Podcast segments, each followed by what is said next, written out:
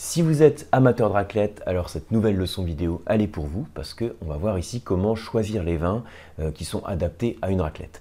Donc je rebondis sur une question que j'ai reçue récemment et puis on va être donc sur une application, un peu une étude de cas euh, des accords mets et vins. Alors c'est vrai qu'au moment où j'enregistre cette vidéo, on arrive un peu sur la, saison de la raclette, hein. on arrive sur le mois de novembre, qu'on associe au froid, donc au début de la saison de la raclette. Même si, comme vous le savez peut-être, j'enregistre cette vidéo d'Alicante en Espagne et on n'est pas encore vraiment dans, la fraîcheur qui évoque la raclette. Mais bon, il n'en reste pas moins que c'est une étude de cas intéressante et pédagogique. Et mon but ici, alors comme vous le savez, hein, ça va pas être de vous donner euh, une liste de vins, enfin je le ferai quand même, mais, pas directement, pas vous donner simplement une liste de vins, parce que ça vous pouvez en trouver plein sur internet, hein, des tableaux d'accords mais vins. Mais le but dans cette vidéo, ça va être de faire en sorte que vous compreniez pourquoi on peut choisir tel ou tel vin pour l'accorder avec la raclette. Donc on va suivre une démarche, hein, une méthode comme ça pour euh, disséquer le plat, pas très joliment dit, mais bon, pour l'analyser en tout cas, et puis pour voir à partir du plat, à partir des caractéristiques de ce plat, comment on peut construire un accord mets vin. Donc je vais vous donner une méthode que vous pouvez utiliser pas seulement pour la raclette, là on va faire l'application pour la raclette, mais cette méthode, vous pouvez l'utiliser à chaque fois que vous avez un mets accordé à un vin. Et c'est une étape, une étape, c'est une méthode que, je déroule un petit peu en trois étapes qu'on va voir tout de suite ensemble.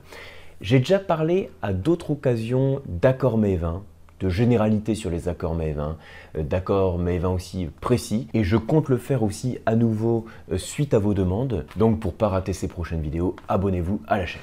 Alors comment on fait pour construire un accord Maven Et eh bien pour cela, je me suis refait un petit schéma comme ça à la main. Alors le petit schéma que j'ai fait à la main, comme toujours, vous pouvez le retrouver aussi en beaucoup plus propre euh, sur le kit du dégustateur. C'est le premier lien qui est sous la vidéo, vous pouvez le télécharger gratuitement.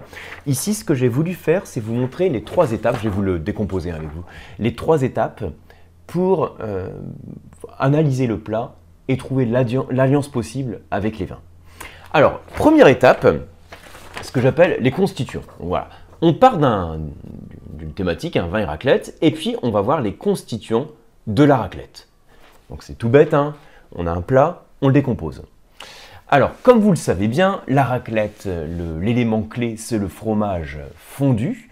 Donc, initialement, pour resituer un peu le contexte, la raclette, c'est un plat d'origine suisse, hein, plus précisément du canton du Valais, et qu'on en fait à partir d'un fromage qu'on appelle le raclette.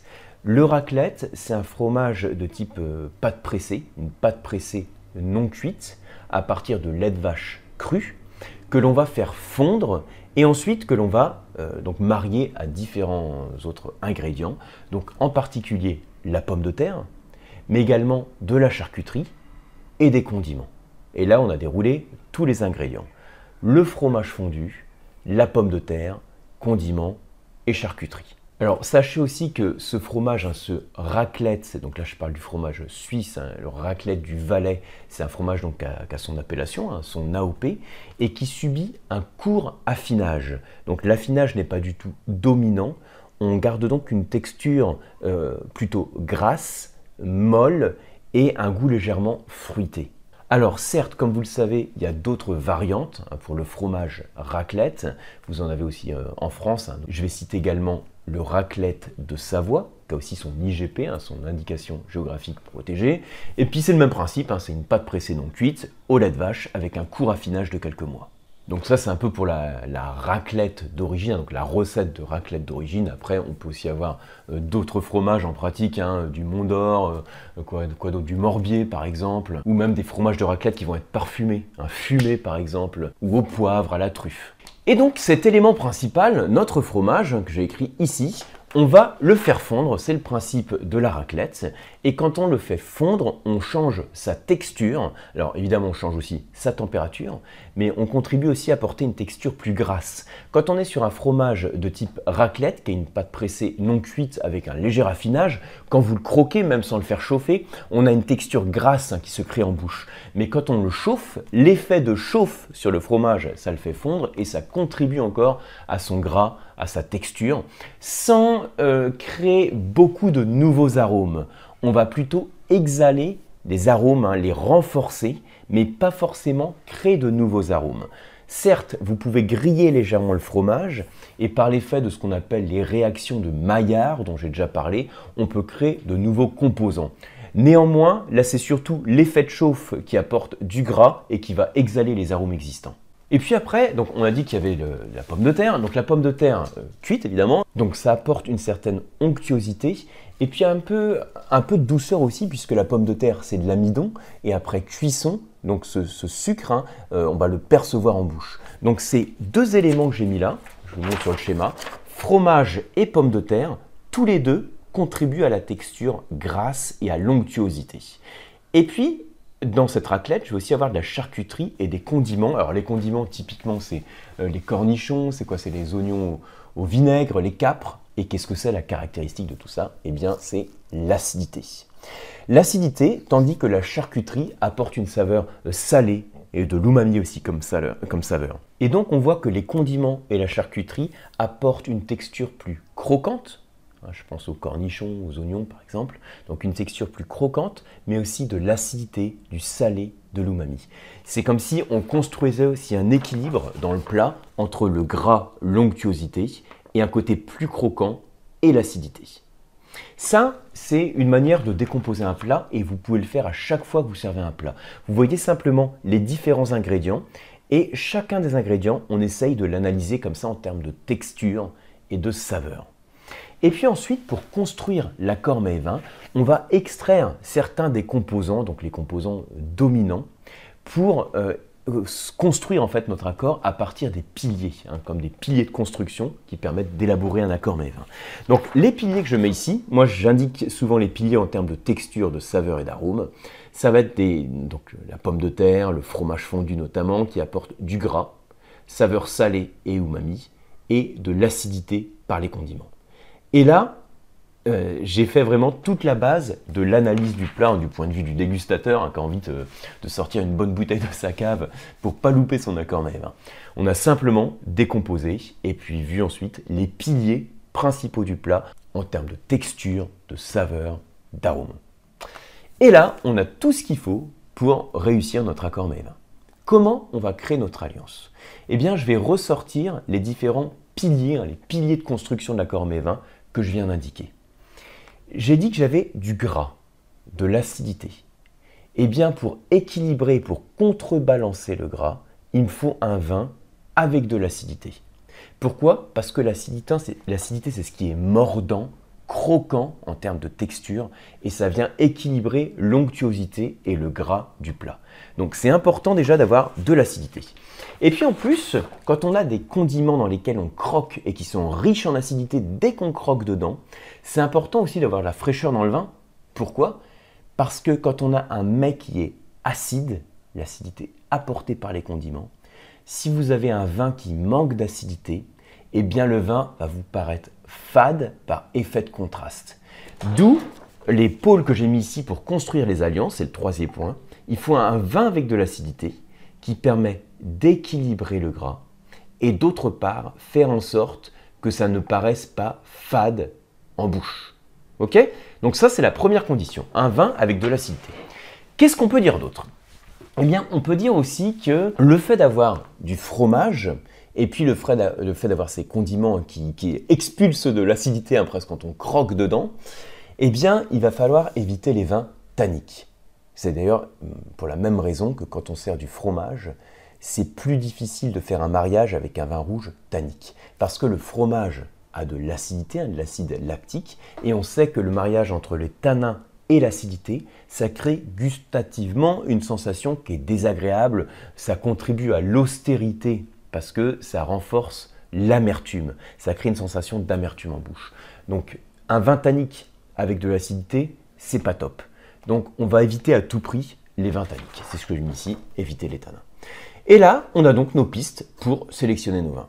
Il nous faut, alors, soit on part sur un, vin blanc euh, sec, hein, pas de sucre, vif. Donc vif, ça veut dire acide, hein, nerveux, vif, plein de fraîcheur. Soit, alors, on pourrait partir sur un rouge, mais il faut quand même se méfier des tanins. Du coup, si on se méfie des tanins, on va partir sur un vin rouge donc avec peu de tanins, et pour la même raison qu'on parlait du vin blanc vif, ça serait bien d'avoir un vin rouge quand même qui a de la fraîcheur et l'acidité. Donc le profil type du vin rouge, je veux dire un vin rouge euh, plutôt vif, alors pas trop tannique, hein, tanin plutôt fondu et plutôt ses caractéristiques fruitées. Par rapport à ce qu'on vient de dire, sur quel vin on peut partir? Et bien là, vous pouvez vous faire plaisir. On va citer quelques vins. Alors, je dis déjà les blancs secs vifs. On peut partir par exemple sur un chardonnay plein de fraîcheur. Pas un chardonnay qui a fait 15 ans de cave ou pas un chardonnay californien, mais un jeune chardonnay de Bourgogne avec de la fraîcheur, ça peut le faire. On pourrait partir aussi, puisqu'on cherche les vins pleins de fraîcheur, sur des vins de la Loire. Je pense à quelques cépages emblématiques. Je commence par le chenin. Euh, je vais vous citer également le muscadet, hein, le cépage, euh, qu'on peut aussi appeler le cépage melon de Bourgogne, qu'on trouve dans les vins de l'appellation muscadet. Je pourrais même vous, vous, citer le cépage sauvignon. Alors, ça vous surprend peut-être parce que euh, vous vous attendez peut-être pardon, à ce que je vous cite des accords régionaux. Hein, ça, marche souvent bien quand on prend un mets régional, le, de le marier avec, avec le vin de sa région. alors, je vais vous en citer aussi. Là, simplement, je fais en sorte de, raisonner de manière très basique par rapport au style de vin qu'on a défini. Donc les accords, les vins que je vous cite peuvent tout à fait faire un bon accord avec la raclette. Maintenant, si je pars sur un accord régional, donc on avait parlé du fromage raclette de Savoie, donc on va partir, on peut partir sur des vins de Savoie, un cépage Jacquère par exemple, cépage Altesse sur lesquels vous avez de la fraîcheur. Euh, on peut partir aussi sur la Suisse, hein, sur les vins du Valais, cépage Chasselas par exemple, là aussi on recherche la fraîcheur de ces vins blancs. Donc ça c'est pour les blancs. Alors maintenant, l'autre piste qu'on a, c'est les rouges. Si vous êtes plus vin rouge, eh ben, c'est possible aussi hein, de se faire plaisir avec un bon petit vin rouge comme ça sur la raclette. On évite, on a dit, les tanins, et puis il nous faut plus de, l'acidité. Alors, spontanément, je vous citerai déjà le cépage Pinot Noir, et je pense que vous l'avez peut-être euh, eu en tête à partir du moment où je dis un vin peu tannique avec de la fraîcheur. Alors, Pinot Noir, par contre, euh, évitez un pinot noir euh, de Bourgogne plein de concentration. on peut partir sur un pinot noir d'un Bourgogne générique ou un pinot noir d'Alsace par exemple, un pinot noir du Centre-Loire, du Jura pourquoi je vous cite l'Alsace, Centre-Loire ou Jura? Parce qu'on a les pinots noirs les plus euh, souples, hein, les plus fins en termes de tanin. Euh, on peut trouver, alors qu'on peut trouver sur la Bourgogne, c'est quand même euh, the région du pinot noir, des pinots noirs avec plus de concentration. Donc là, je cherche plus des vins sur le fruit, la fraîcheur et sur les tanins fins. Alors, à quel autre cépage on peut penser? Bah, Par exemple au gamay du Beaujolais, et puis après, on pourrait aller sur le, alors Jura, on a parlé du, Pinot Noir, mais on pourrait aussi prendre le cépage Poulsard, par exemple, hein, qui donne des vins. Euh, c'est une peau assez fine, donc il n'y a pas beaucoup de, de, polyphénol, hein, pas beaucoup de pigments colorants, pas beaucoup de tanins, donc ça pourrait le faire, puisqu'on rejoint de toute façon le style que l'on vise, c'est-à-dire un vin euh, rouge, fruité, euh, peu tannique, plein de fraîcheur. Donc voilà pour ces pistes pour rechercher les accords et vins sur une raclette. Après, le but c'est de tester et de vous faire plaisir. J'espère que ces quelques pistes qui vous ont aidé, je répète, hein, euh, vous avez pu vous en rendre compte, je suis venu sur les exemples de vins qu'à la fin, parce que mon but c'était surtout de vous montrer aussi une méthode comme ça qu'on déroule avec euh, trois pistes. Hein. Euh, l'analyse des constituants d'un plat. Ensuite, on va le disséquer pour euh, faire ressortir les piliers, hein, c'est-à-dire les, éléments principaux, les piliers gustatifs du plat sur lesquels on va construire les alliances, c'est-à-dire les accords mets vins, en ressortant de ça des styles de vin. Si la vidéo vous a plu, comme toujours, merci de la liker. Et on se retrouve bah, par exemple sur le club du dégustateur ou bien sur les formations sur le site lecoam.eu. A très bientôt.